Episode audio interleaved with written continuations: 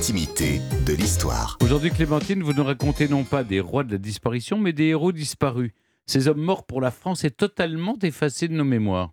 Bah oui, euh, Jean-Luc, euh, tout à l'heure avec Stéphane, on parlait des bourgeois de Calais. Bien sûr, on connaît très bien les bourgeois de Calais, mais nous n'étions pas fichus de citer le nom d'au- d'aucun des, des six. Bon, voilà, ça, ça fait partie évidemment de, cette, injustice, euh, comme il y en a beaucoup. Alors, il y en a d'autres héros que j'aime beaucoup. Moi, ce sont les premiers héros de l'histoire de Paris. Ils étaient douze. Ce sont douze hommes qui ont sacrifié leur vie au cours du siège de la ville, entrepris en novembre 885 par quelques 30 000 Normands.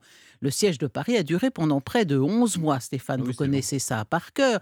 Et en février 886, il y a une crue qui emporte le petit pont, le petit pont qui permet l'accès à l'île de la Cité. Et ces douze Parisiens, les malheureux, se retrouvent complètement isolés rive gauche, où ils défendent la tour du Petit Châtelet contre les hordes assoiffées de sang de Siegfried. Enfin, ça, c'est ce que nous dit le chroniqueur. Et les pauvres gars, ils sont acculés entre la forteresse qui est en flammes et un, rogaton du petit pont qui n'a pas été emporté par la crue. Donc, ils se font décimer. Et puis, le, plus triste, c'est qu'ils se font décimer sous le regard des Parisiens qui, eux, sont, sont un peu sur les, remparts de la cité. Là, ils voient ces douze hommes, ces douze héros se faire massacrer par les, par les Normands. Mais leur sacrifice n'a pas été vain, puisque euh, au bout d'un an de siège, la ville n'est pas prise. C'est un vrai miracle, si l'on en croit le récit du dit siège par un certain Abon, moine de Saint-Germain-des-Prés, parce que lui, Abon, nous dit que les Normands étaient 40 000. Ah bon, il s'appelle. Il s'appelait Abon. Ah ouais. bon. Ah bon Les Normands étaient 40 000 Il y a contre, contre 200 combattants côté parisien. Bon, on, y- on imagine l'objectivité du récit. En tout cas, les noms accouchés dehors de ces douze hommes auraient pu les priver à tout jamais d'un passage bien mérité à la postérité. Mais mille ans après leur sacrifice, le conseil municipal de Paris du 25 novembre 1885 décida qu'une plaque commémorative serait consacrée à ces douze héros du grand siège de Paris par les Normands. Alors on a mis une plaque euh, sur, euh, sur, euh, sur, sur place, à côté du petit pont, puis sur la façade de l'annexe de l'Hôtel Dieu, vous voyez, devant Mhm. Notre-Dame, voilà, on alors, mais le- ça a été, cette annexe, elle a été détruite en 1908, alors que ce la plaque, on ne savait pas trop quoi en faire, on l'a donnée au musée Carnavalet, et puis on en a fait une copie qui se trouve aujourd'hui à l'entrée de la crypte archéologique du parvis de Notre-Dame. Et donc c'est là que vous pourrez tous les deux aller rendre l'hommage qui se doit à messieurs Arnold, Aymar, Eriland, Hermanfred, Hervé, Hervy, Gobert, Gosmine, Ardre, Odoagre, Solier Voilà, et Uvide. Et oui, c'est comme ça que s'appelaient les Parisiens au IXe siècle, mon vieux. Arnold, Eriland, Gosbert, Gosmine et Adre. hein, c'est Ça donne des chose. idées de prénoms pour les Oui, enfants. voilà, bah, ça reviendra peut-être à la mode. hein.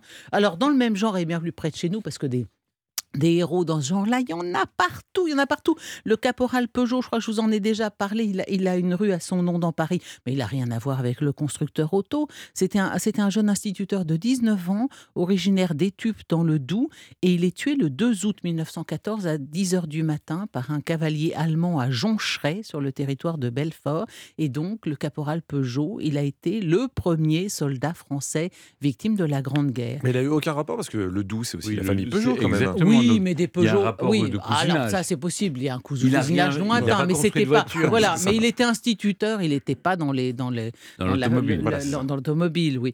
Euh, à Paris, vous avez une rue qui s'appelle la rue des Quatre Frères Peignot. Et ben là, c'est exactement l'autre jour. Vous savez, on avait parlé du- de l'histoire Mm. du, du soldat Ryan et j'avais évoqué ces frères-là parce qu'il y a quatre frères qui sont morts en l'espace de 22 mois entre septembre 14 et juin de 1916. C'est quand même une, une, une famille extraordinairement D'autant que, apprenant que le dernier de ses frères venait de mourir, Lucien, euh, le frère qui était encore vivant, il s'est engagé avec son fils dans le bataillon où étaient morts ses frères avant lui. Donc quatre, quatre frères morts dans la même famille, ça c'est les Peignot. Et pourquoi je vous en parle?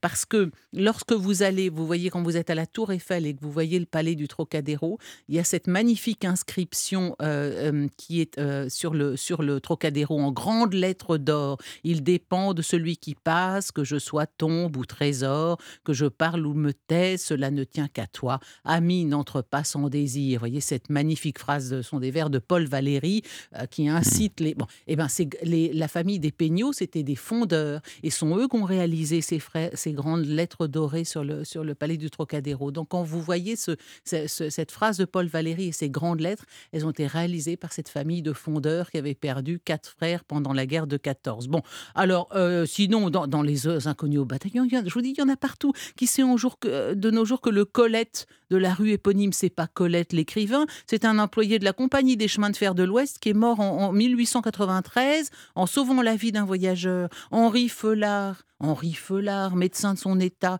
euh, mourut victime de son dévouement lors de l'incendie du bazar de la Charité le 4 mai 1897. Et enfin, le plus malchanceux de tous ces inconnus disparus, Gaston Bailly, Gaston Bailly, cet agent de la brigade fluviale qui mourut en essayant de sauver une femme qui s'était jetée à la Seine du haut du pont Marie. Alors moi, je vous le dis, hein, la prochaine fois que vous venez à Paris, si vous empruntez la rue de l'agent Bailly dans le 9e arrondissement, ben, ayez une petite pensée pour ce héros trop tôt disparu et de façon bien étrange.